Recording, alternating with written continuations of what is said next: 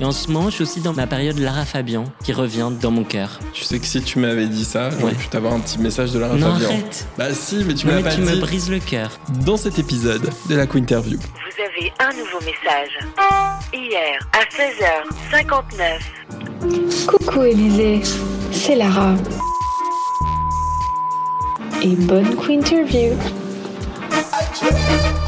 La Quinterview.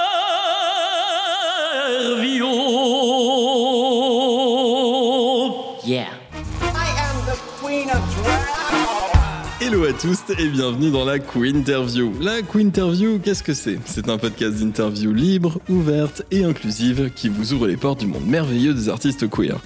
Drag queen, drag king, drag queer, club kid, créature, plus l'infini et au-delà. Ici, on parle de vie de drag, de vie out of drag, de construction artistique, de processus créatif. Je suis toujours et la curiosité est mon plus beau défaut. Aujourd'hui, pour ce nouvel épisode de la Interview, j'ai décidé d'inviter un, une artiste qui s'est trouvée au moment où on lui a dit qu'il, elle, avait une belle voix. En plus du drag, il est chanteur d'opéra et conférencier. Il arrive même à passer tout ça au mixeur et à accumuler toutes ses facettes en même temps lors de visites chantées. Pour cette interview, nous sommes au théâtre du Châtelet, dans le salon Juliette Gréco. Bienvenue pour ta Interview, Élisée Moon.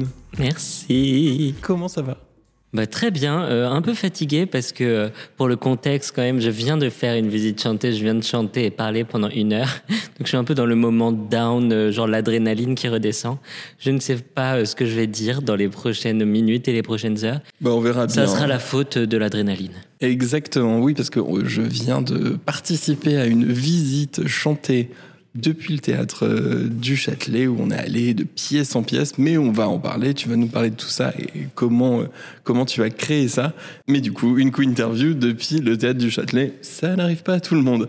Euh, avant de commencer, quels sont tes pronoms? Comment je m'adresse à toi? Euh, disons le plus souvent out of drag il, même si c'est assez vague, et le plus souvent en drag elle, même si c'est assez vague aussi. Globalement, est-ce que ça serait vague? Globalement, c'est super vague. Eh ben, vaguement, dans un premier temps, on va bah, parler euh, de Grégoire avant de parler avec euh, Élisée Moon. Où est-ce que tu as grandi? Quelles sont tes origines? Ah oui, et si ça résonne beaucoup, bah, c'est qu'on est dans le salon Juliette Gréco. C'est haut de plafond, c'est hyper dur à chauffer. Euh, voilà, et donc, ça, et donc ça résonne. Pardon. Vraiment navré. Vraiment désolé d'être désolé. Châtelet, hein, pardon. On, sorry, euh, notre sorry. Où est-ce que j'ai grandi? J'ai grandi à Paris, euh, je suis né à Paris et euh, j'ai vécu à, à Paris toute mon enfance, mon adolescence et même mes études post-bac. C'est sûr que j'ai grandi dans un cadre assez favorable pour aller au musée, aller au spectacle, euh, aller à l'opéra, écouter de la musique, euh, lire des livres. Euh, et donc ça, c'est sûr que c'est un, un contexte assez euh, privilégié. Tes parents, ils faisaient quoi dans la vie? Je ris d'avance. Mes parents sont psy, Ah les deux, ouais. c'est pour ça que je suis folle. mais, euh, mais je les aime beaucoup, malgré tout. Et alors, sans comparaison, mais c'est comment de grandir avec des parents psy? Je pense que la différence n'est pas majeure euh, par rapport à d'autres parents.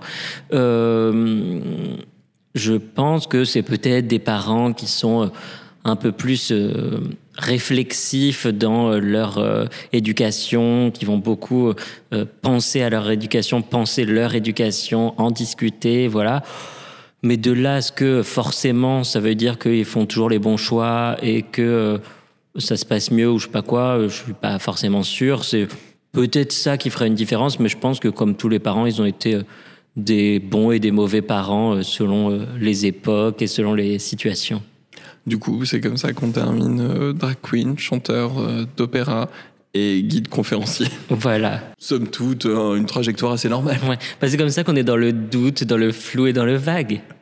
Et alors, à la maison, c'était quel environnement un peu culturel? Qu'est-ce qu'on faisait? Qu'est-ce qu'on écoutait? Qu'est-ce qu'on regardait? Alors, euh, mes deux parents ont des pratiques euh, artistiques amateurs. Mon père peint, mais aussi il coud, euh, il fait plein de choses, quoi. Il est très doué. Et ma mère euh, a longtemps joué de la guitare, de la guitare classique. Donc quand j'étais enfant, j'entendais ma mère euh, s'exercer, jouer euh, différents morceaux de guitare. Je lui demandais qu'elle rejoue, enfin on lui demandait avec mon grand frère de rejouer tel ou tel morceau qu'on préférait. Donc on a quand même, même si c'est absolument pas leur métier, baigné dans, dans ça. La musique, ça t'a tout de suite inspiré? Ça t'a tout de suite un peu plu? Ou c'était quelque chose qui existait, qui faisait partie du quotidien et qui n'a pas plus d'importance que ça Bah, j'ai fait de la musique très très tôt, à l'éveil musical vraiment dans mes premières années. Puis j'ai euh, appris le solfège, à lire les notes à partir de 5 ans, euh, bon relativement tôt. J'ai fait du piano à partir de 5 ans, mais en vrai toutes ces étapes-là, je dirais pas que ça euh, absolument convaincu. Euh, J'étais pas à fond, ça me faisait même assez chier pour tout vous dire. Euh, Monsieur Bip, c'est bien ça votre nom? Exactement. voilà. J'arrivais pas à m'y mettre, ça m'embêtait complètement de devoir travailler le piano et tout. Et euh, jusqu'au moment où euh, le chant est arrivé dans ma vie, et là, franchement, c'est un vrai tournant parce que là, c'était sûr que la musique, que la voix, que le chant, ça allait devoir être à la première place dans ma vie future. Et l'école alors, ça se passait, ça se passait comment? L'école, euh, en termes de résultats, très bien. En termes de d'atmosphère, euh, je dirais primaire euh, super. J'avais plein d'amis.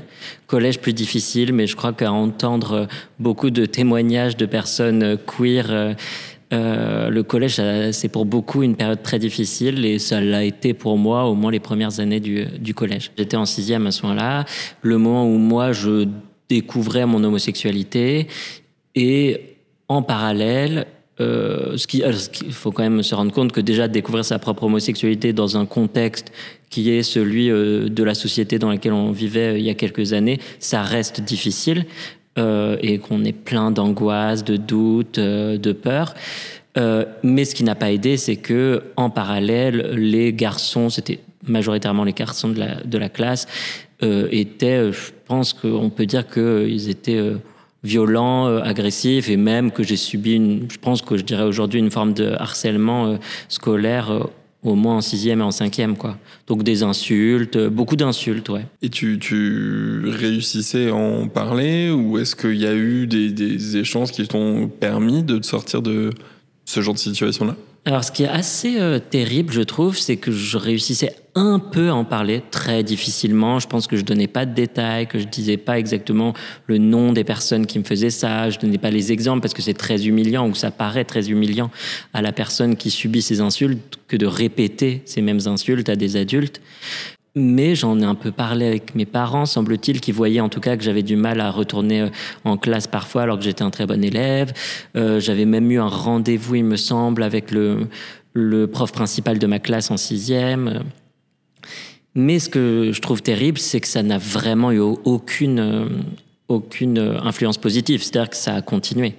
Donc il y a quelque chose là dans cette, euh, dans ce, cette situation-là qui n'a pas été réglée alors qu'elle aurait dû l'être. Tes parents, tu penses qu'ils auraient pu se rendre compte de quelque chose ou est-ce qu'ils n'ont pas forcément posé les bonnes questions ou est-ce qu'ils t'ont pas écouté de la bonne façon ou peut-être pas forcément tes parents mais de manière euh, peut-être un peu plus large les adultes?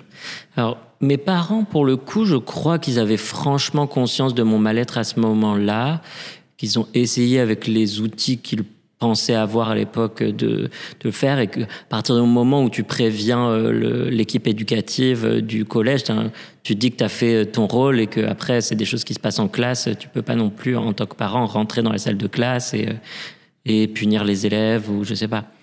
Euh, en revanche, je pense que dans le milieu scolaire, là, il y a eu des failles. Et dans mon cas, comme dans bien d'autres cas, c'est-à-dire, c'est quand même des situations qui sont euh, jugées comme normales ou qui l'étaient par beaucoup de profs, euh, de, de pions, de CPE, de chefs d'établissement. Euh, oh, c'est normal, ils se, ils se chamaillent, euh, ou euh, à, cette époque, à cet âge, c'est normal un peu de s'insulter, de s'invectiver alors que c'est vraiment du harcèlement et que, et que ça peut avoir des conséquences graves. Qu'est-ce qu'on pourrait euh, dire, conseiller, que ce soit aux adultes, aux jeunes, aux jeunes parents ou euh, personnel euh, éducatif, selon toi? Je pense que j'aurais aimé qu'on m'écoute mais qu'on prenne le temps de m'écouter. C'est-à-dire pas seulement ah t'as des problèmes, parce qu'en gros les deux réponses principales euh, qui se veulent pseudo euh, efficaces, c'est soit ah il faut que tu sois plus courageux et que tu leur casses la gueule. Donc euh, soit même être plus violent et agressif, soit euh, fais comme si ça te faisait rien, euh, ils sont bêtes, euh, ils ne sont rien pour toi, ils méritent pas de te toucher comme ça. Alors, faut savoir qu'aucune de ces deux solutions ne fonctionne, en tout cas pas pour les gens qui sont constitués comme moi euh, psychologiquement, peut-être que chez d'autres ça marcherait. Donc c'est des très mauvaises euh, solutions. En plus, c'est une façon de rendre euh, responsable la personne qui est harcelée, qui elle-même devrait trouver la solution d'une situation dont elle n'est pas euh, l'auteur ou l'autrice, quoi. Donc ça, ensuite, je pense, voilà, être écouté et dans la longueur et en laissant les silences, les doutes, en essayant dans sa, enfin, essayer de demander plus de détails, mais si ça prend du temps, reposer des questions plus tard. C'est-à-dire, euh, c'est un sujet qui est difficile, je crois, pour les enfants ou les ados à ces âges-là. Et euh, l'idée de directement avoir une réponse un peu comme ça, mais t'as qu'à leur casser la gueule ou t'as pas, euh, t'as qu'à euh, juste faire comme si de rien n'était, ils sont bêtes. C'est, déjà, je pense que c'est pas efficace et surtout, euh, le, le- moi, je me suis pas senti suffisamment entendu, écouté. J'ai pas eu le temps presque. C'est comme si ce temps-là n'avait pas complètement existé. Donc en gros, si on pouvait peut-être voilà, filer un petit tips aux nouveaux adultes, nouveaux parents, personnel éducatif qui peut nous écouter, c'est peut-être euh, bah, écouter, prenez le temps, n'imposez pas vos choix, vos envies, vos propres euh, aspirations ou angoisses ou ce que vous vous auriez fait à leur place parce que tout le monde n'est pas à votre place, mais juste écouter. Parfois, une écoute active, une écoute active plus conseil, juste une écoute active. Parfois, peut aussi peut-être euh, peut-être faire du bien et, aider à se sortir de cette situation-là aussi, à se dire Hum, peut-être que peut-être que je suis pas si seul que ça et que je suis entendu. Et puis du côté vraiment euh, éducatif, euh, euh, pédagogique au, au collège, quand on est un professionnel, un adulte, notre rôle est de protéger les enfants et donc ne jamais oublier où se place la responsabilité et que c'est pas les enfants de 10, 12 ans qui eux-mêmes vont se faire justice, vont se protéger parce qu'ils n'en ont pas euh, les moyens, pas les codes, pas les outils et euh, qu'ils sont euh, vulnérables par essence et que le rôle de ces adultes dans ces institutions, c'est de tout faire pour protéger les enfants et de pas penser qu'une insulte, ça n'est rien. Parce que c'est quelque chose qui peut avoir vraiment des conséquences importantes euh, sur, euh, sur les personnes qui les subissent. Comment t'as découvert ta voix et comment t'as découvert le chant? Alors, euh, en gros, à la fin du CM2, j'avais une prof de musique à l'école primaire qui s'appelait Isabelle et que j'adorais. Et moi, j'adorais chanter, j'adorais chanter déjà. Mais ce jour-là, elle m'a fait un compliment sur ma voix et ça m'a touché euh, plus que j'aurais pu l'imaginer. Vraiment, à ce moment-là, et avec ce compliment, il s'est passé quelque chose qui s'est comme cristallisé euh, dans le chant et l'envie de chanter. C'est-à-dire qu'il y avait quelque chose que j'aimais, qui m'était propre, qui venait de moi et seulement de moi, que je faisais bien et qui pouvait me faire mériter euh, les regards, les applaudissements, les compliments. Euh, C'était très euh, narcissisant, c'est-à-dire que ça faisait vraiment du bien euh, de, de me rendre compte de ça. Et donc, euh, je me suis mis à fond à partir de ce moment-là dans le chant. Dès l'année suivante, donc dès la sixième, je suis rentré au conservatoire euh, du 13e arrondissement euh, dans le chœur d'enfants. Euh, et ensuite, j'ai jamais arrêté, enfin, sauf au moment de, de la mue, mais c'est une autre histoire. Mais en gros, à partir de ce moment-là, dès ce déclic-là, j'ai su que j'allais en faire mon métier. Je suis bon dans quelque chose C'est Ouais. quoi la phrase que tu disais? Je- Alors, je pense qu'il y a deux facteurs euh, simultanés. si on veut analyser euh, de façon un peu théorique. Analysons, les gens adorent ça, c'est pour ça qu'ils reviennent. Ils adorent les analyses comme ça, un peu de comptoir, où t'es comme ça, accoudé, et tu dis René, remets-moi une suze. Les gens, ils adorent. Euh, je pense qu'il y a eu, y a deux choses euh, simultanées qui euh, m'ont conduit à vraiment me mettre comme ça, à agripper le champ comme ça, euh, comme une bouée de sauvetage. C'est d'un côté le fait que euh, ça, fasse me ça me fasse me sentir très bien parce qu'on me faisait des compliments et que moi j'y voyais un moyen de m'exprimer individuellement. Il y avait quelque chose de euh, quelque chose qui était de moi à moi et que j'arrivais à bien faire. et euh, d'un autre le fait que justement j'allais mal euh, au collège en particulier où je me sentais euh, pas entendu euh, très très frustré et que je subissais des formes de violence. Et justement le côté bouée de sauvetage c'est-à-dire il y a eu les deux. Quelque chose de positif et quelque chose de de toute façon c'est la seule façon que j'ai de, de me sauver là maintenant avec les, les outils que j'ai. Donc t'as pas le genre d'histoire de, de personne qu'on a l'habitude d'avoir, c'est je chantais de- depuis le ventre de ma mère. Non, pas trop Ou j'ai toujours chanté. Ah, je chantais avant de parler. C'est mes histoires préférées. Donc non, on n'est pas dans. Bah, non, après, je crois qu'il paraît que euh, même quand j'étais très petit, il y a des scènes de non pas où moi je chantais forcément, mais j'étais euh, très facilement euh, comme émerveillé par les voix. Donc il y a une vidéo même de moi, je sais pas, je devais avoir 5-6 ans, euh, où mon grand-père euh, et ses frères étaient en train de chanter une, une prière juive, je sais plus quelle fête c'était. Et euh, les prières juives, en général, elles sont chantées. C'est des mélodies qui sont très belles, enfin qui dépendent des zones géographiques. Mais en l'occurrence, c'était les versions algériennes. Et il y a une vidéo où vraiment, j'ai la bouche ou- grande ouverte, où juste je les écoute et que je les regarde et je trouve incroyable leur voix et ce qu'ils sont en train de faire, quoi. Donc, j'avais sans doute une certaine sensibilité de ce côté, mais. Rapidement, tu te diriges vers l'opéra ou ça prend un peu de temps? C'est es d'abord sur de la sur de la pop, euh, variété française, tout ça? Alors, quand tu rentres au conservatoire, de toute façon, le répertoire que tu chantes, c'est de la musique dite classique, donc qui s'apparente plus ou moins à l'opéra. Mais moi, quand j'ai commencé, quand même à ce moment-là, au moment où je me dis euh, je vais être chanteur, je sais juste que je vais être chanteur. Mais euh, ça reste quand même, au moins pendant quelques mois, flou pour moi, la frontière euh, euh, claire entre le chant de variété pop et le chant d'opéra. Et donc, l'idée pour moi, c'était de devenir chanteur et pas forcément sous quelle forme. Et j'ai un souvenir dont je parle absolument jamais parce que j'ai une sorte de trace de la honte que j'avais au moment de cette scène. Parfois, on a ça.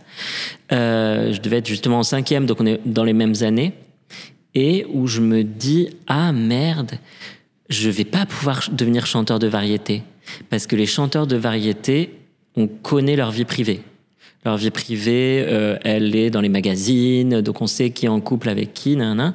Or, j'étais en train de découvrir, et là en cinquième, c'était quand même très clair pour moi déjà, euh, mon homosexualité. Et donc, ça me paraissait absolument impossible que ça se sache. La vie privée était euh, étalée dans les dans les Oui, voilà, journaux. People et donc tout. c'était euh, hyper risqué. Et donc, je me souviens que la fin de cette réflexion-là, j'étais dans un trajet, trajet, trajet de voiture euh, entre la Bretagne et Paris, et euh, la fin de cette réflexion en moi-même, c'était bon, donc quand même, le plus prudent, c'est euh, chanteur d'opéra. Oui, parce qu'on les connaît pas et du coup on Ouais, pas exactement, exactement. Alors c'est absolument caricatural et par ailleurs je, je sais maintenant qu'il y avait il y a eu d'autres facteurs qui ont joué dans le fait que je sois devenu chanteur d'opéra et pas chanteur de variété. Euh, mais ça a sans doute été un de ces facteurs parce que je me souviens vraiment très fort de ce souvenir-là. C'est incroyable comment le sentiment de honte a pu euh, créer une vie, une carrière et une trajectoire. Absolument. Après, maintenant, je pense, et c'est peut-être pas pour rien que ce souvenir me revient maintenant. Il me revient à un moment où justement, mais on en parlera plus tard, mais je suis à un moment de ma carrière où tout ça, euh, c'est bien loin et où je fais absolument ce que je veux, euh, que professionnellement, euh, artistiquement, euh, je suis plus libre que jamais et que là, pour le coup, je pourrais être sur les magazines et voilà quoi. Enfin, je veux dire, j'ai aucun problème avec ça et je, on peut pas dire que ma façon de, que ma pratique artistique est de l'ordre du secret ou des choses cachées quoi. Tu parlais de, de honte. Tu peux me parler de ce, ce prof d'art plastique? Il s'est passé quoi Ah avec ouais. lui? Parce que vraiment, vraiment dans, dans- dans les, dans les anecdotes de type slash pourri, Ah ouais, celle- celle-là, elle est pas mal. celle- celle-ci, celle-ci Ouais, aussi. Voilà, bien. en- en fait, on-. En fait, ça va être un podcast sur genre la honte. Vous allez adorer. la honte. Je m'humilie au micro. Mais non, mais, mais, mais en fait, Non, je j'ai pense que, tout ça. Mais je pense qu'il y a tellement de, de gens qui ont vécu ces petits Ah moments oui, non, mais là grave, et qui font, qui font du mal, qui Ouais. blessent et qui Et laissent, qui laisse une, une certaine empreinte. Ouais. Ouais. c'est clair. Alors, parlons de ce, de ce prof. Et en plus de ça, pardon, c'est aussi pour potentiellement que des personnes écoutent, tombent dessus et se disent ah je pensais pas mal faire au moment où je l'ai fait, mais peut-être que maintenant je ferai différemment. C'est aussi à ça que sert, euh, servent de manière générale, ces interviews-là, c'est se dire ah j'ai peut-être mal agi sans m'en rendre compte Ouais. parce que je pense pas. que- Bon bref, on Ah va non, je pense qu'il était mais- assez euh, bien intentionné, ce, Oh là là, ce on prof. spoil l'histoire Ah. C'est décousu, c'est vague. On a dit que c'était très vague, aujourd'hui c'est très vague. Euh, donc, ce prof euh, de d'art plastique en troisième, au début de l'année, euh, comme c'est souvent le cas, je sais pas s'ils font encore ça les profs, mais euh, il demandait euh, d'écrire à toute fin de la fiche de présentation euh, le métier rêvé. Et donc moi, j'avais mis chanteur d'opéra. Et quelques mois plus tard, je vais oublier déjà que j'avais mis ça, parce que bon, bref, quelques mois plus tard, il vient me voir, alors que j'étais, donc on était assis par table, par quatre ou six, je sais pas quoi, les tables elles étaient rapprochées. Euh, il vient me voir et dit devant tout le monde, ah, et donc toi, Grégoire, tu veux toujours devenir chanteur d'opéra? Et donc scène ultra gênante parce que chanteur d'opéra, dans ce contexte-là, en tout cas, dans ce collège-là et à cet âge-là, c'était la honte, c'était très féminin, entre mille guillemets, c'était pas une activité de garçon, euh, c'était un truc de PD. Euh, ce qui est un peu vrai, mais bon. Mais c'est pour ça que c'est bien. Euh, on a perdu Bip. Vous me faites rire. Je sais. Bip, vous m'avez euh, déconcentré. Bah, c'est, euh, vous faites des blagues et après Ouais, je sorry. ris, après c'est de ma faute, vraiment. hein. Euh, donc voilà. Arrêtez Donc les bref, blagues. c'était quelque chose de, de honteux globalement et euh, et de pas du tout euh, valorisant. qu'on pense au castrat, on Voilà, pense, c'est ça. euh, Ouais. Euh, c'était euh, l'anti-virilité absolue et c'était pas du tout valorisant. Euh, et du coup, j'ai dû mentir au prof d'art plastique devant lui, devant lui et devant mes euh, camarades, alors même que le prof d'art plastique savait très bien que je lui mentais puisqu'il l'avait lu et que moi-même je savais que j'étais en train de mentir à tout le monde. Ça a été très très gênant euh, comme scène parce qu'en plus je l'aimais bien ce prof d'art plastique, il voulait pas mal faire, donc j'étais euh, tiraillé entre l'humiliation qui me disent ça, entre le fait que j'étais en train donc de renier la vraie chose qui me faisait euh, vibrer à ce moment-là, qui était euh, devenir chanteur d'opéra, et euh, aussi être euh, mentir à un, un prof qui était plutôt très sympa avec moi, euh, ce qui n'était pas forcément le cas de tous- tous les profs, quoi. Donc c'était une scène assez euh, désagréable. Évitons. Quand on sent que la personne dit non, bah c'est non, c'est non. Oui, on n'insiste pas, quoi. Quand on réussit à trouver quelque chose pourquoi en effet, quand la mue arrive, un C'est monde s'effondre. Ah, Ouais. Un monde s'effondre, littéralement. Et ça peut paraître ultra ridicule parce qu'il y a des problèmes bien plus graves dans la vie. Mais là où j'en étais, en tout cas moi psychologiquement dans ma vie, où ça allait très mal au collège et donc plus globalement j'allais mal. Euh, et euh, j'avais trouvé euh, le chant pour me sauver, en gros.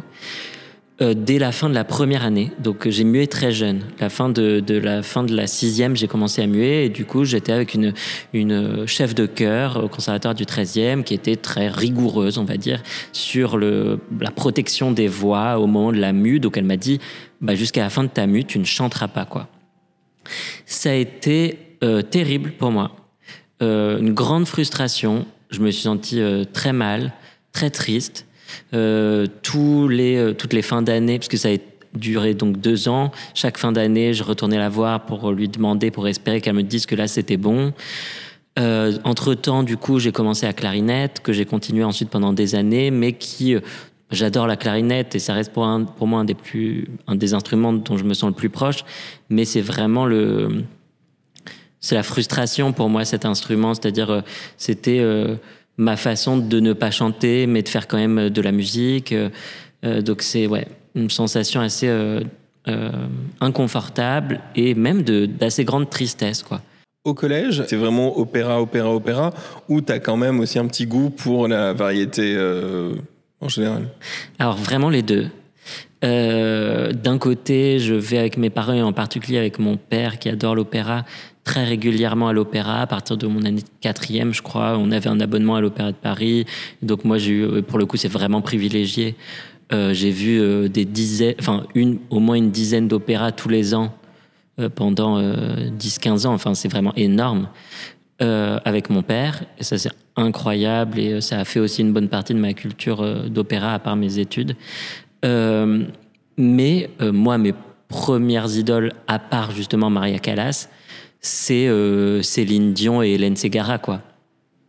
Et ça aussi, je pense que on parlait du fait que mon homosexualité, la honte par rapport à mon homosexualité m'avait fait pencher plus du côté euh, de l'opéra que euh, de, euh, de la variété.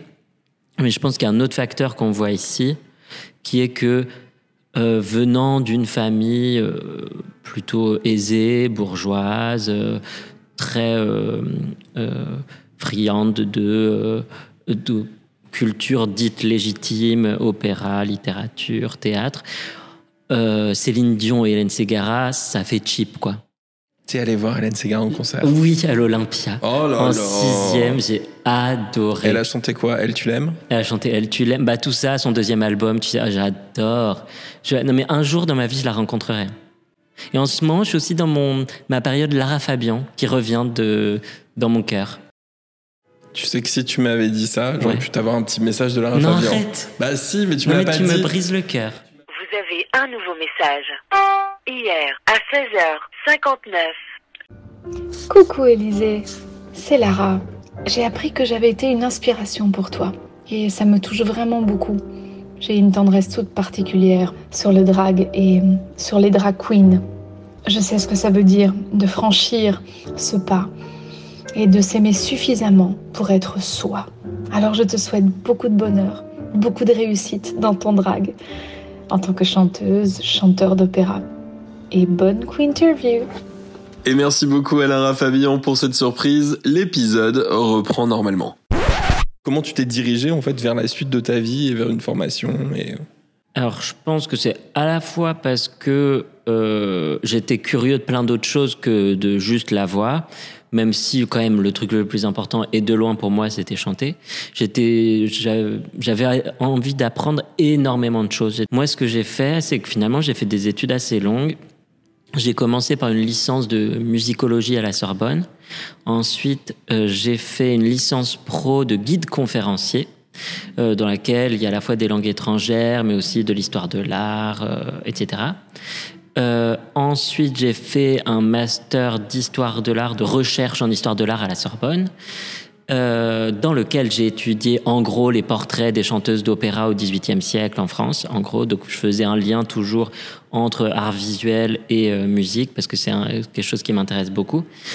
Et, euh, et, il y avait aussi la question euh, du genre parce que c'était les chanteuses d'opéra et pas les chanteurs. Euh, et j'ai terminé par un, comment ils appellent ça?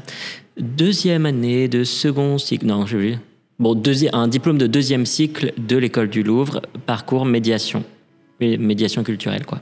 Même si rétrospectivement, ça pourrait paraître un parcours assez cohérent par rapport à ce que je fais aujourd'hui, c'est-à-dire, je me suis donné les moyens et les bagages d'être légitime dans les différents euh, domaines euh, que j'utilise aujourd'hui professionnellement. Mais euh, dans la réalité de ce qui s'est passé euh, en moi au début de ces études, c'était juste, je veux devenir chanteur, mais je veux pas avoir faire que ça. Je veux apprendre des choses qu'il y a autour. Donc d'abord la musicologie, comme ça tu apprends l'histoire de la musique, aussi un peu d'histoire de l'art, et après tu dis oui, mais euh, je suis encore frustré en termes de curiosité. Je veux faire plus d'histoire de l'art, donc euh, euh, master de recherche en histoire de l'art, et en même temps, ça me donnera potentiellement une sécurité. En plus, le, travail de recherche, c'est un truc qui me passionne aussi, et que je me suis rendu compte que je pouvais avoir aussi plusieurs passions, qu'il pouvait y avoir plusieurs choses qui cohabitaient dans ma vie.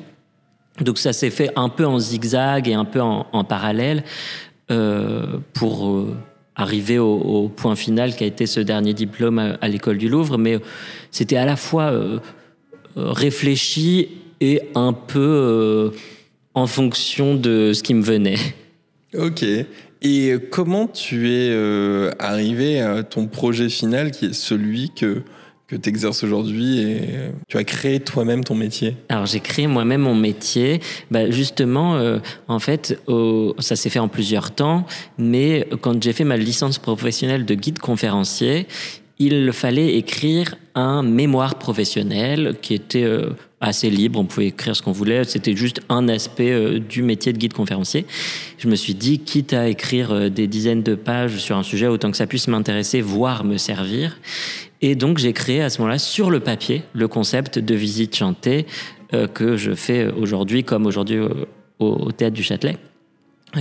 qui sont en gros des visites guidées euh, dans des lieux patrimoniaux, musées, monuments, salles de spectacle, euh, au cours desquels je donne des explications, euh, mais, aussi je chante des morceaux euh, ponctuellement tout au long de la visite qui sont en lien avec ce que je suis en train d'expliquer, l'histoire du lieu, les œuvres, les artistes, les dates clés, euh, etc. Et euh, donc je l'avais créé que sur le papier, dans ce mémoire, sans aucune certitude que ça verrait le jour dans la réalité, quoi. Et finalement, quelques années plus tard, quand j'ai fini euh, l'école du Louvre, il fallait qu'on fasse un stage. Et donc, j'ai contacté plusieurs musées et euh, un des musées, le musée du Luxembourg, m'a répondu dans ma lettre de motivation. Je parlais de ce concept de visite chantée, mais franchement, euh, j'avais je pensais pas que ça allait intéresser une, une institution. C'était plus pour un peu montrer mon profil, que j'avais des idées comme ça. Mais là, c'était un stage dans un cadre un peu différent et j'allais pas créer. Bref. Toujours est-il qu'ils m'ont répondu en me disant qu'ils ne cherchaient pas de, de stagiaire cette année-là, mais qu'en revanche, ils étaient très intéressés par mon concept de visite chantée et qu'ils me donnaient rendez-vous euh, deux semaines plus tard. Et ça a donné naissance à mes toutes premières visites chantées au, euh, musée du Luxembourg dans l'exposition Rubens Portrait Princier. Et depuis, bah, j'ai pu en faire dans plein d'endroits. En fait, ça s'est développé euh, vite, voire très vite, après mes premières dates au musée du Luxembourg. J'en ai fait au Panthéon à Paris, j'en ai fait au musée du, Louvre, euh, j'en fais toujours à la basilique Saint-Denis, au musée de Cluny, musée national du Moyen Âge. Euh, J'en ai fait au musée Cognac-G, au musée d'art et d'histoire du judaïsme. Euh, j'en oublie plein, mais en tout cas, j'en fais pas seulement à Paris. Là, je donne des exemples de Paris et de régions parisiennes, mais euh, j'en ai fait. Euh, euh, J'habite à Lille, donc en fait, euh, j'en ai fait aussi à, à, Roubaix, à la Villa Cavrois, qui est un, un monument magnifique.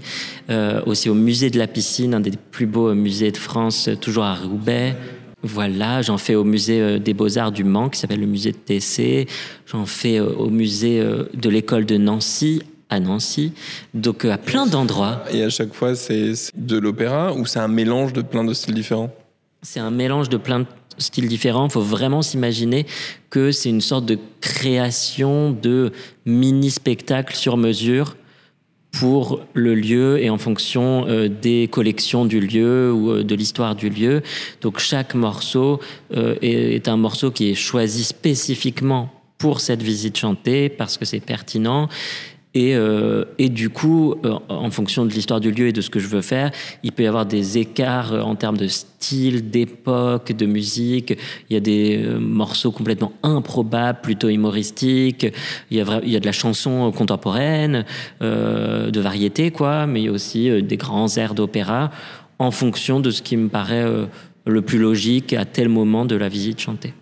Parce que là, pour vous raconter un petit peu comment ça s'est passé aujourd'hui, c'est qu'on est vraiment sur une déambulation complète, avec un accueil, une chanson, on se déplace, on découvre un nouvel endroit, avec euh, une explication, un contexte, une chanson, et ainsi de suite.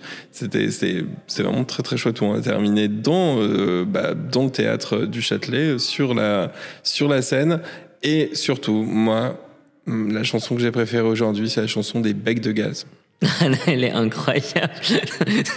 ben ça, ouais, c'était pour, c'est un bon exemple de what the fuck musical qu'il y a dans mes visites chantées régulièrement. Parce qu'en fait, on s'en rend pas forcément compte, mais pour trouver des morceaux qui soient vraiment liés euh, au contenu euh, de ma visite chantée, je trouve ces morceaux après des longues recherches et la plupart du temps en bibliothèque.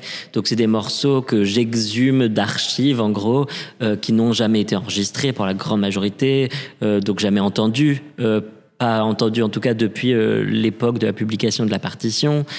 Euh, et donc je tombe sur des morceaux absolument improbables. Alors je fais un tri parce qu'il y en a qui, n'entrent finalement pas dans, mes visites chantées, mais euh, je, franchement, je rigole souvent euh, quand, je, quand je fais mes recherches euh, de partition. Est-ce qu'on peut avoir un petit extrait des becs de gaz?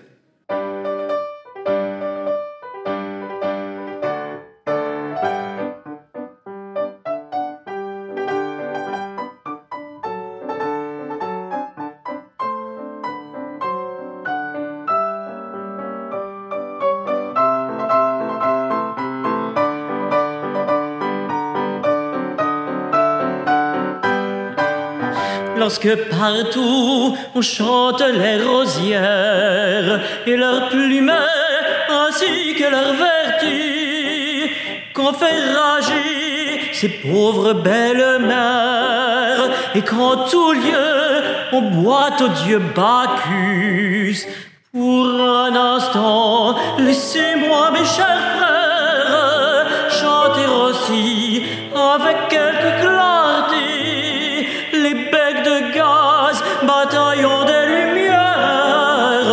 lumières sans guerre avec l'obscurité les becs de gaz étincelants, pimpants, joyeux et pétillants sont là dans leur grande taille. La nuit brûlant pour le soleil, par lui brillante à son réveil, ce sont les veilleurs de la rue. Formidable. Franchement, bravo. Full en délire. Oh merci, merci, merci. Oh les gens se my mettent nus. god. Non, reste habillé, reste habillé. Oh là là, les becs de gaz. Les becs de gaz. Pour moi, C'était à peu près ça tout à l'heure. hein. c'était à peu près ça. Les gens étaient là, ils étaient, Ils étaient en liesse, en liesse. Franchement, bravo et merci beaucoup. Euh, Pour moi, les becs de gaz, c'est un banger. Je vous remercie. Ah non, mais pour moi, il n'y a pas mieux aujourd'hui sur le marché de la musique que les becs de gaz.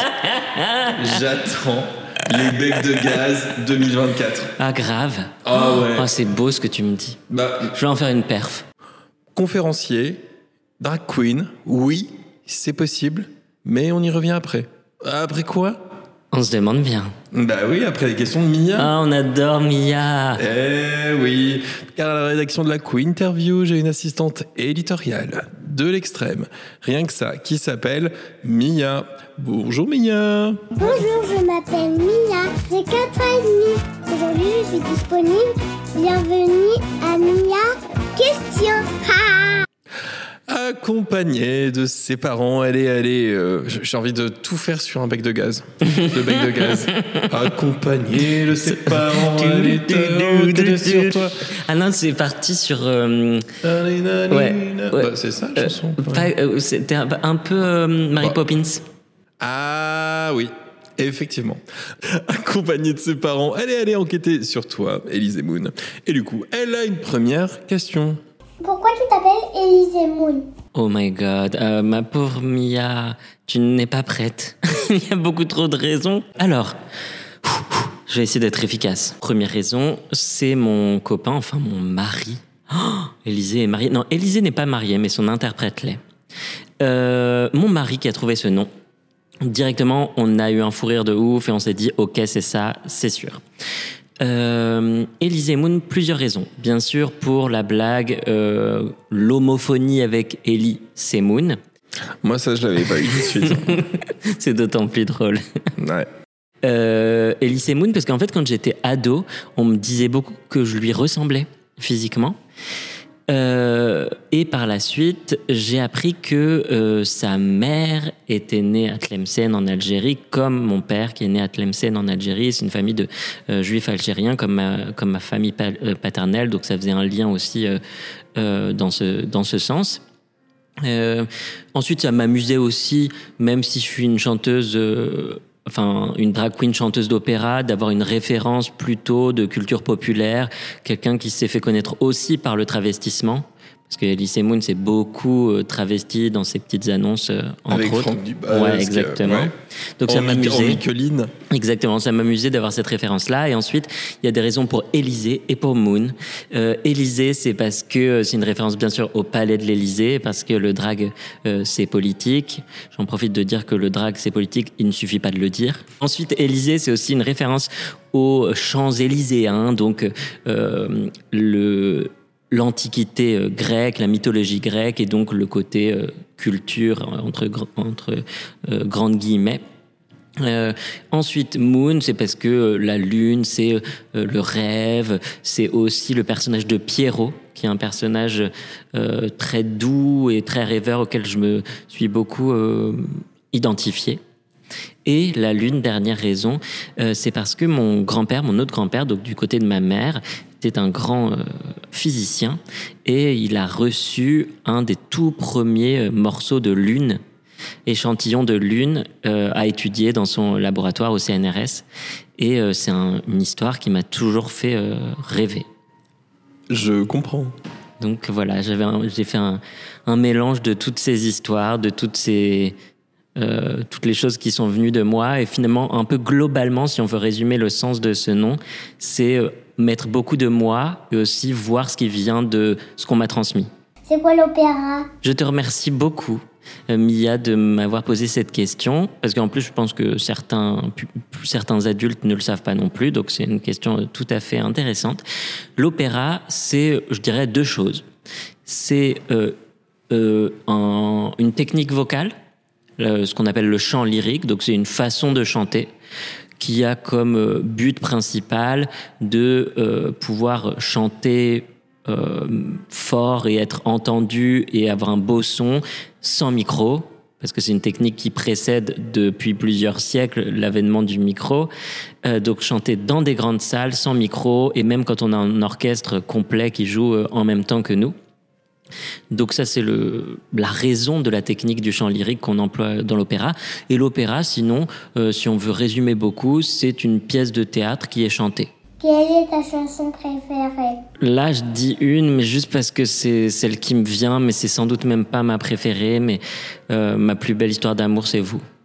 Mais en tout cas, une chanson de Barbara, c'est sûr et certain. Très bien. Pourquoi Barbara? Qu'est-ce qui te touche en Barbara? Parce que Barbara, pour moi, c'est la Maria Callas euh, de la chanson. Il y a quelque chose de la tragédie absolue et de l'expressivité euh, profonde. Euh, et puis, c'est à la fois une très grande musicienne, une très grande poétesse, une très grande interprète. Enfin, c'est très rare d'avoir autant de, de qualité, de richesse chez un artiste. Et vraiment, je l'admire énormément. Et puis, elle a fait tellement de chansons magnifiques. Moi, je, je pleure euh, en écoutant toutes les chansons de Barbara.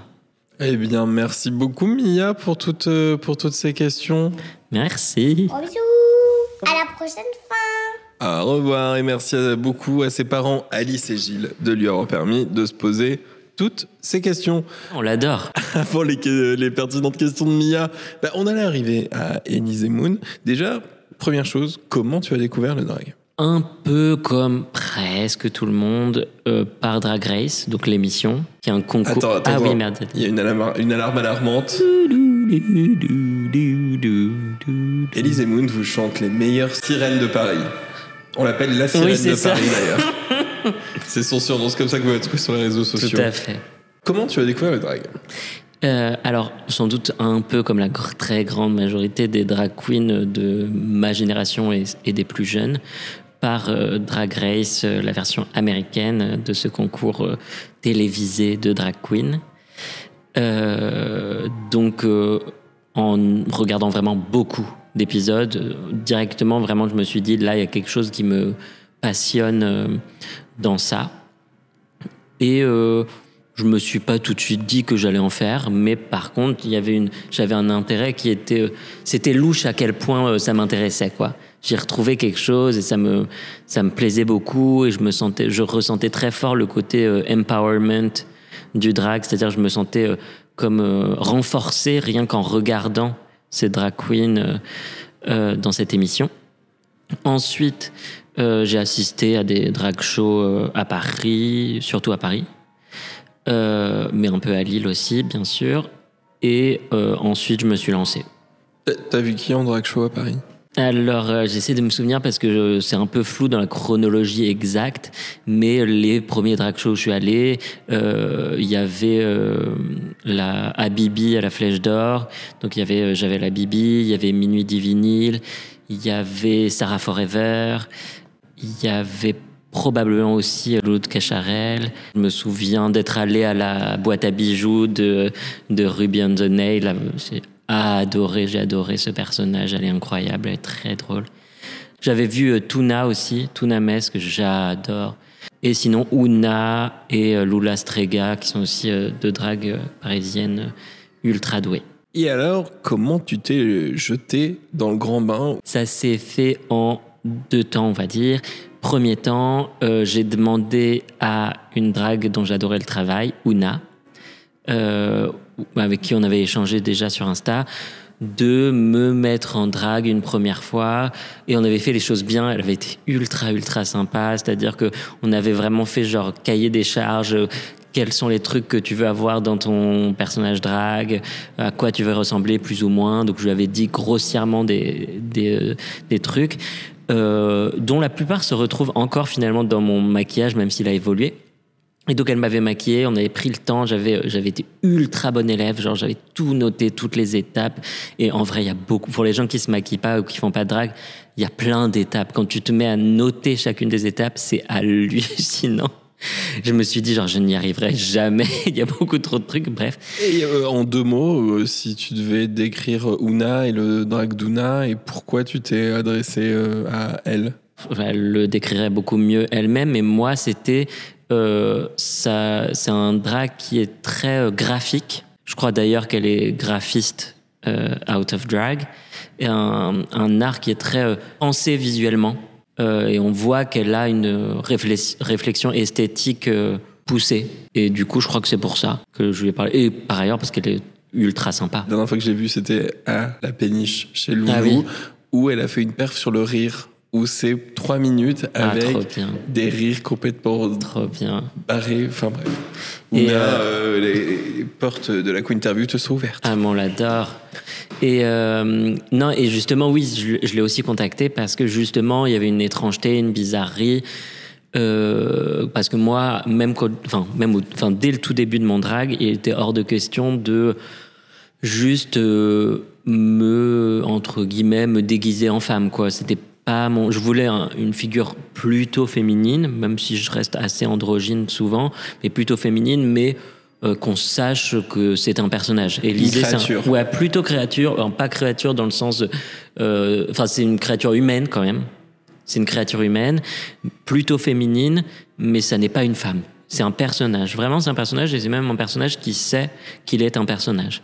Et, euh, et alors, qu'est-ce que tes recherches t'ont apporté et ont apporté à Élisée Et Élisée, elle ressemble à quoi? Ah, les recherches de maquillage, tu veux dire? Ouais.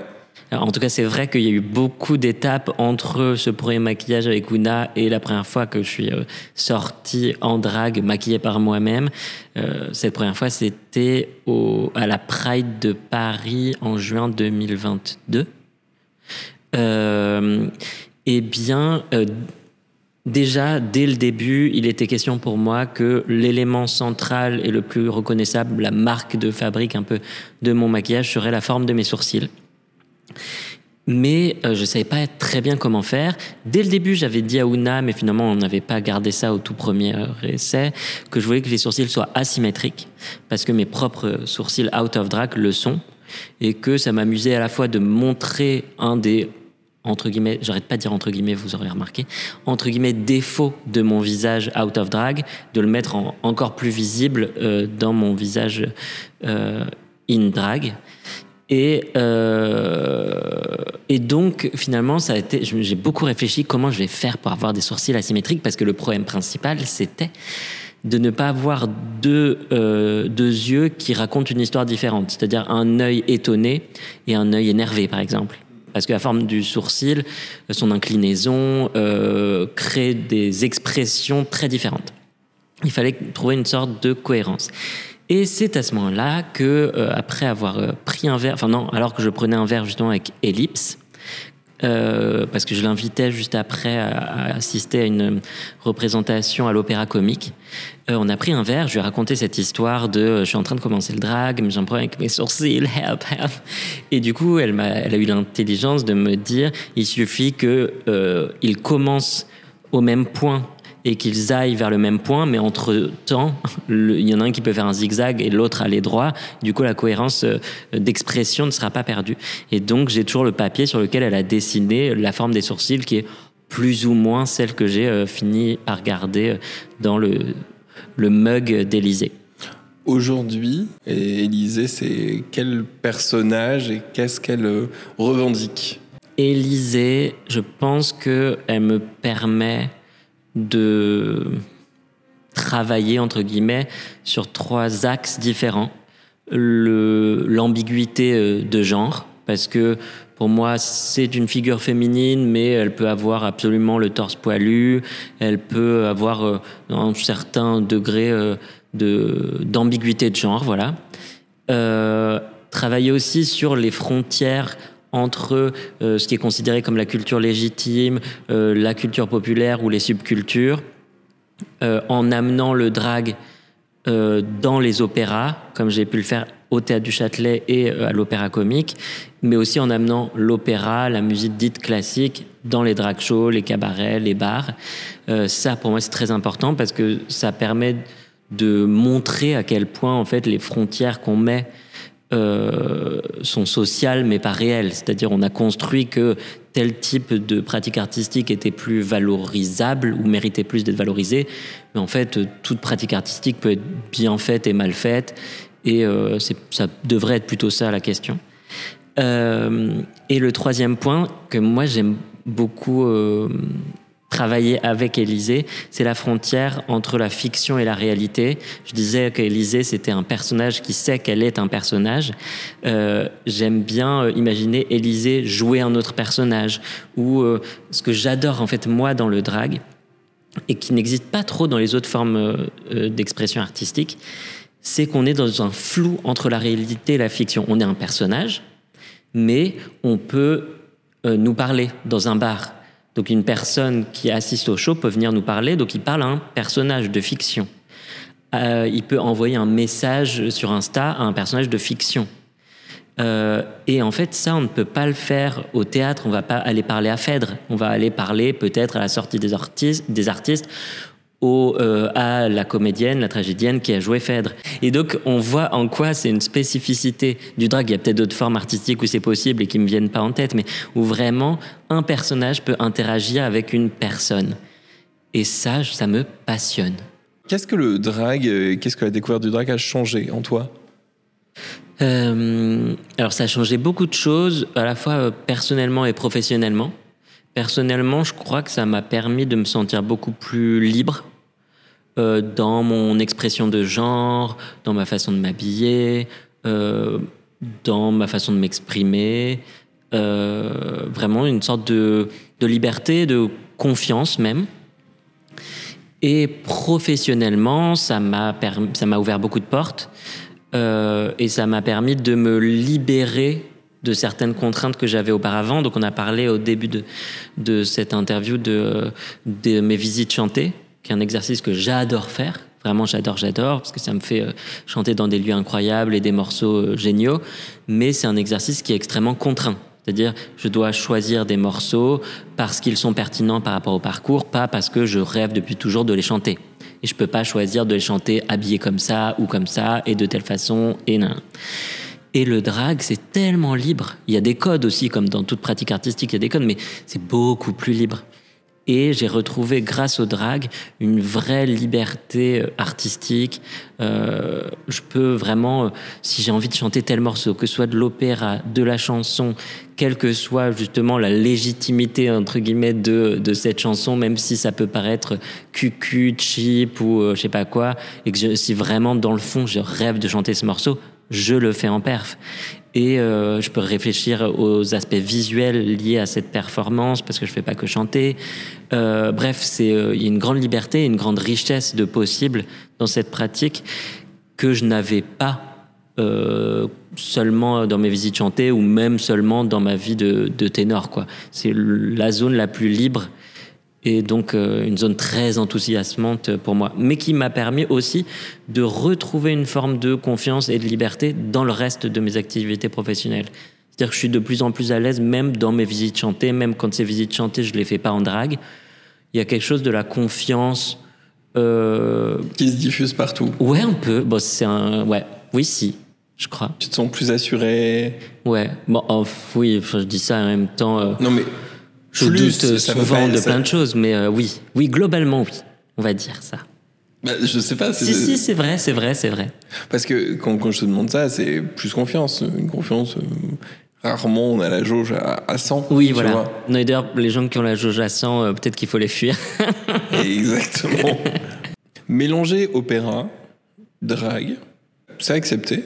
Très intéressant. Alors, ça passe et ça passe pas. C'est-à-dire que euh, dans l'histoire de l'opéra, depuis même les tout premiers opéras au tournant du XVIIe siècle, il y a eu toujours des rôles travestis. C'est-à-dire des femmes qui jouaient des rôles d'hommes, des hommes qui jouaient des rôles de femmes. Certains de ces rôles étaient tenus par des castrats, mais pas tous. Euh, en tout cas, il y avait vraiment des jeux aussi dans, parfois dans les livrets, dans, dans les histoires d'ambiguïté sur le genre de tel ou tel personnage. Bref, ces questions de genre et ce flou justement euh, sur le genre euh, existent dans l'opéra depuis la naissance de l'opéra. Comme exemple, un des exemples les plus célèbres de travestissement dans l'histoire de l'opéra, c'est le personnage de Chérubin dans Les Noces de Figaro de Mozart, donc un opéra de la fin du XVIIIe siècle, donc c'est il y a très longtemps, et c'est un des opéras les plus célèbres de l'histoire de l'opéra. Euh, et c'est un rôle de jeune, jeune homme qui est interprété par une femme, une voix de mezzo-soprano. Et donc, le public euh, traditionnel des, euh, de l'opéra va applaudir et trouver ça totalement normal et heureusement qu'une femme joue ce rôle de jeune homme, alors que ce même public, parfois, pourrait juger absolument choquant euh, voire, euh, je sais pas, pervers, je sais pas quels seraient leurs adjectifs, euh, de voir des drag queens. Et donc, alors qu'il s'agit de, dans les deux cas, de pratiques artistiques qui utilisent comme outil le travestissement. Et comme outil commun aussi, très fréquemment, la musique. et l'idée de personnage. Bref. Donc, quand je me suis rendu compte de ça, je me suis dit quand même, il y a quelque chose qui colle pas. Et ça prouve bien qu'il n'est pas seulement question ici de euh, critique du travestissement ou non, mais aussi de euh, quel euh, type de culture est considéré comme légitime et valorisé. Donc on voit bien que le travestissement en tant que tel peut être accepté quand c'est dans le cadre d'une pratique culturelle valorisée comme l'opéra. Est-ce que tu sens qu'aujourd'hui il y a des barrières, et des choses qui bougent un peu et que l'opéra évolue?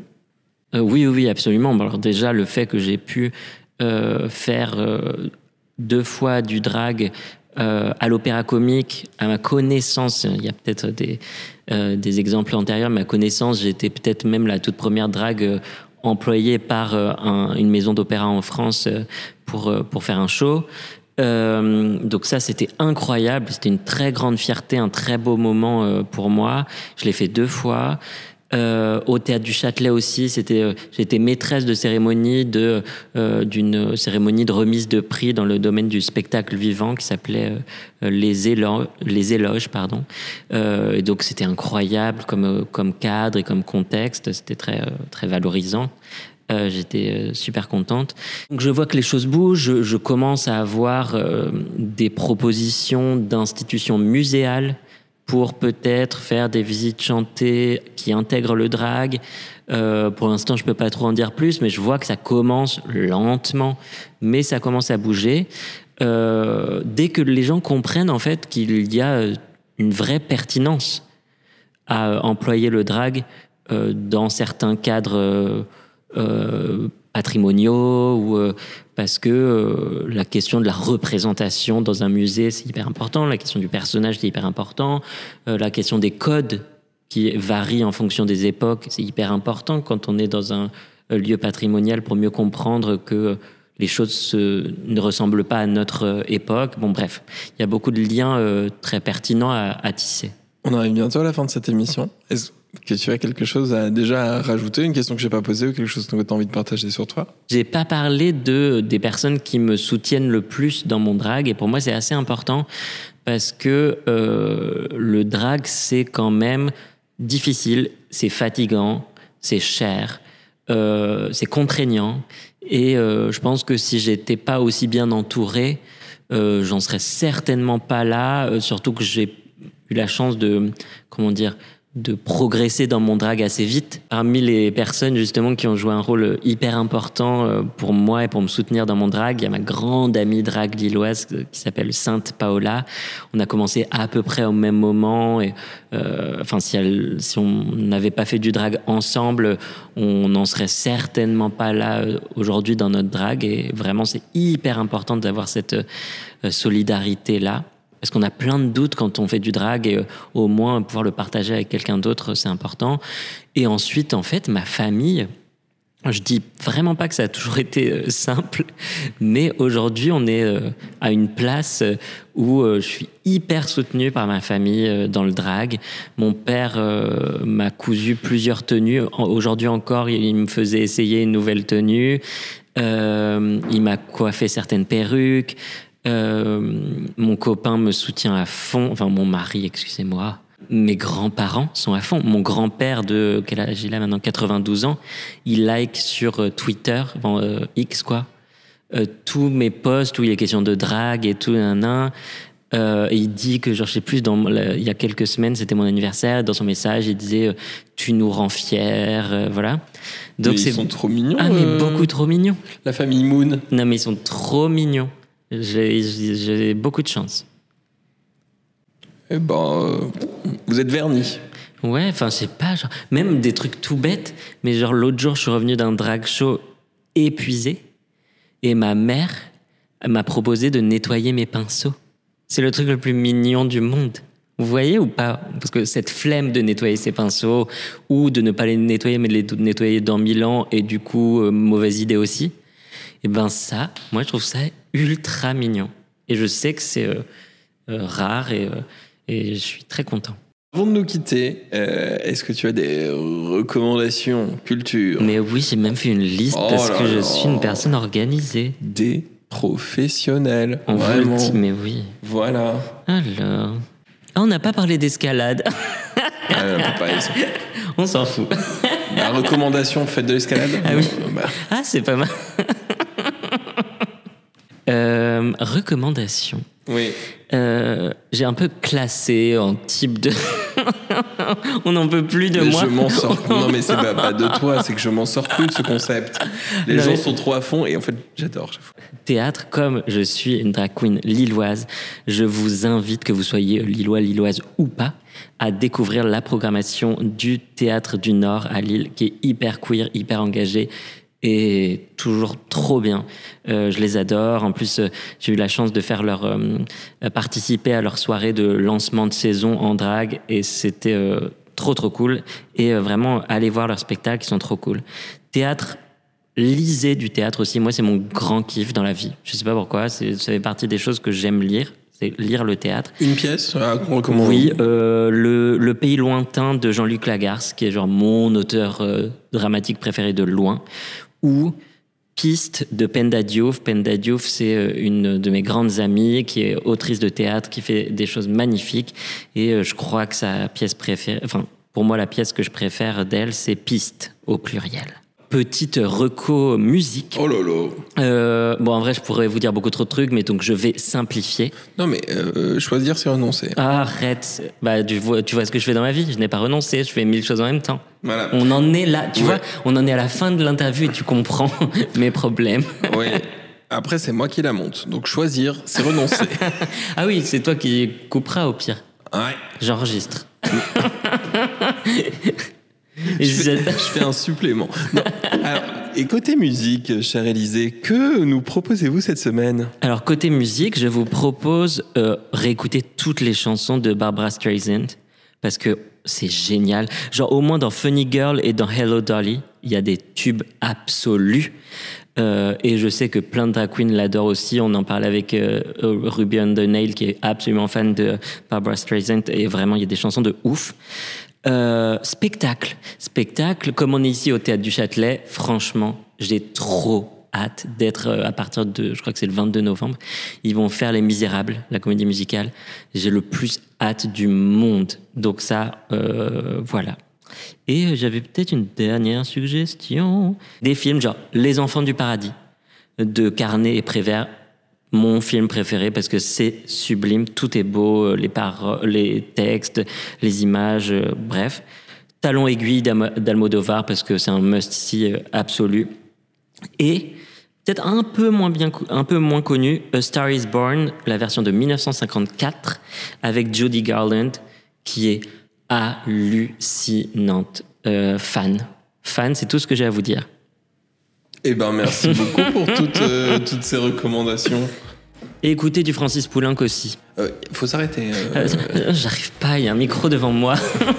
Eh ben, il est plus là. Hop, il y a que moi qui parle. C'est la fin de cette émission, Élisée. Oh non. Est-ce que ça t'a plu? Ah mais grave. Est-ce que tu recommandes? Euh, grave. Le plus à la fois en tant qu'interviewé et en tant qu'auditeur, auditrice. Eh bien, bah, bah, c'était un plaisir pour moi aussi. Et donc, merci Élisée Moon et merci à tous d'avoir suivi ce nouvel épisode de la Queen Interview. Et merci aussi au théâtre du Châtelet et à ces putains d'alarmes de scénaristes. Merci Élisée Moon et merci à tous d'avoir suivi ce nouvel épisode de la Queen Interview. Merci au théâtre du Châtelet de nous avoir accueillis aujourd'hui dans le Salon Gréco. En attendant le prochain épisode, si vous avez aimé, likez le podcast, abonnez-vous. En gros, faites tout ce que le monde moderne a fait de vous. Et à bientôt pour une prochaine Queen Interview. Bye bye Au revoir.